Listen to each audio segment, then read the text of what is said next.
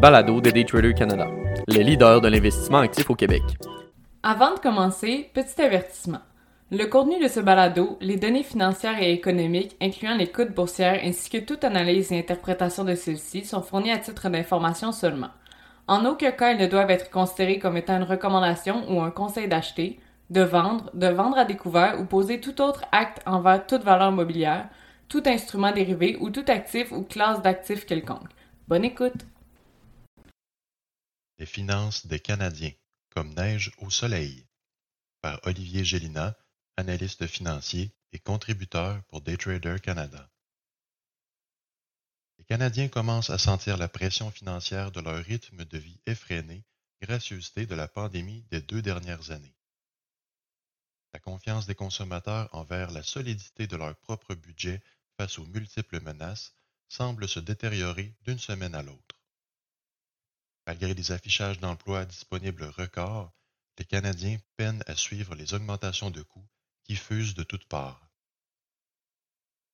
La firme de surveillance de crédit Equifax a dévoilé en début juin de nouvelles données sur la situation financière des ménages canadiens. Les dépenses mensuelles portées sur les cartes de crédit ont augmenté de 17,5% dans le premier trimestre de 2022, ce qui pointe vers une période plus difficile pour de nombreux ménages si des balances élevées sont conservées sur ces cartes.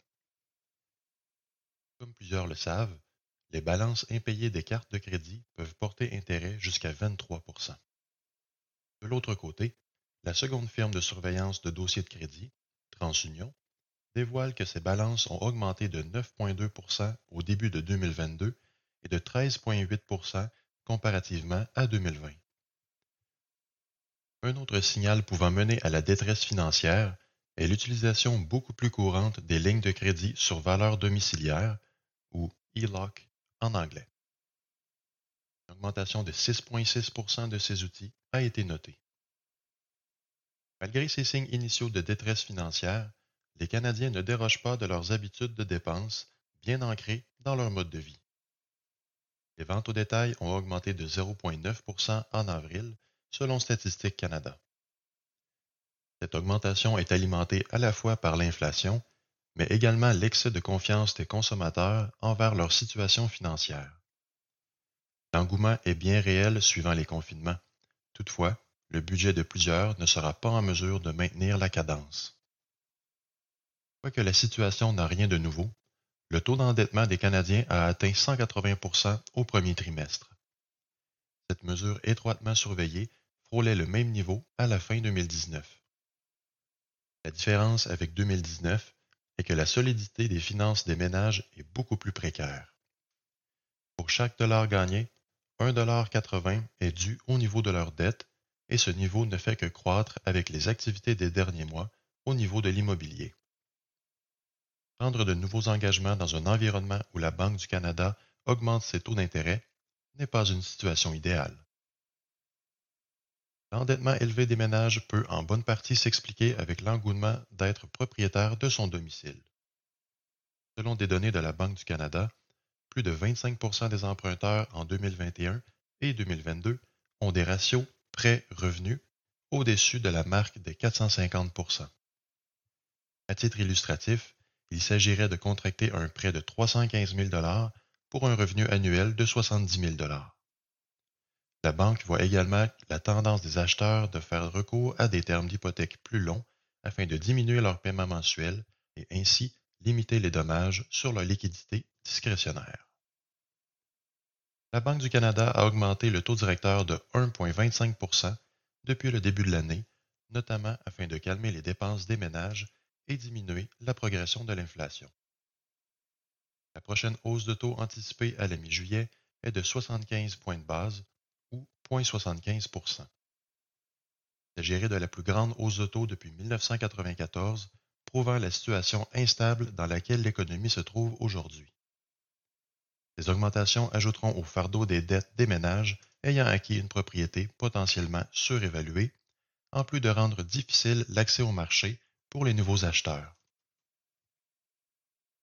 En réaction à la détérioration de leurs finances personnelles, les ménages se tournent vers certaines solutions à portée de main ou de portefeuille afin d'alléger leurs dépenses.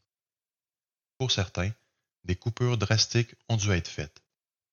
Les vacances seront moins loin qu'initialement prévu et de plus courte durée. D'autres optent plutôt pour les marques maison lorsque le temps est venu de remplir le panier d'épicerie. Les réductions de sorties au restaurant et d'activités diverses sont également prévues pour plusieurs, rien pour améliorer la situation fragile de nos restaurateurs. Les annulations d'inscriptions au centre de conditionnement ainsi que des réductions de forfaits de télévision ou cellulaire sont également des options envisagées. Les marchés boursiers et même celui de la crypto-monnaie ne sont guère encourageants lorsqu'un individu tente de se réconforter sur la situation de l'économie. Comme discuté la semaine dernière, le marché a fait son entrée en bear market, pointant vers un délaissement des titres ou stratégies risquées afin de laisser place au refuge de valeur ou encore retrait, tout simplement.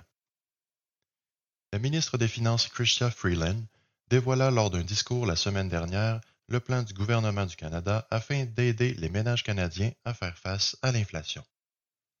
Le plan dévoilé fait notamment mention d'allocations pour les travailleurs, d'augmentation de la pension de sécurité vieillesse et d'un paiement ponctuel de 500 dollars à ceux ayant de la difficulté à trouver un loyer dans leurs moyens. Les services de garde sont également en jeu, tout comme une assurance dentaire gratuite offerte aux ménages gagnant 90 000 ou moins, et ce, dès 2025.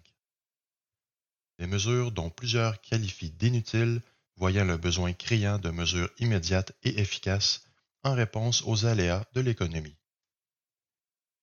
Les différents acteurs de l'économie sont donc aux prises avec plusieurs vecteurs agissant contre leur bien-être et portefeuille, et aucune formule magique n'existe afin de régler le tout.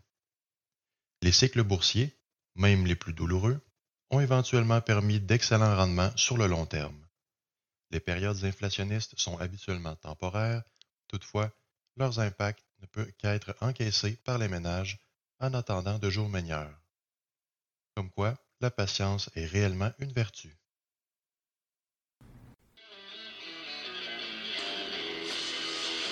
C'était le balado de Daytrader Canada. Pour plus d'informations sur nos programmes de formation et d'accompagnement, veuillez visiter daytradercanada.com.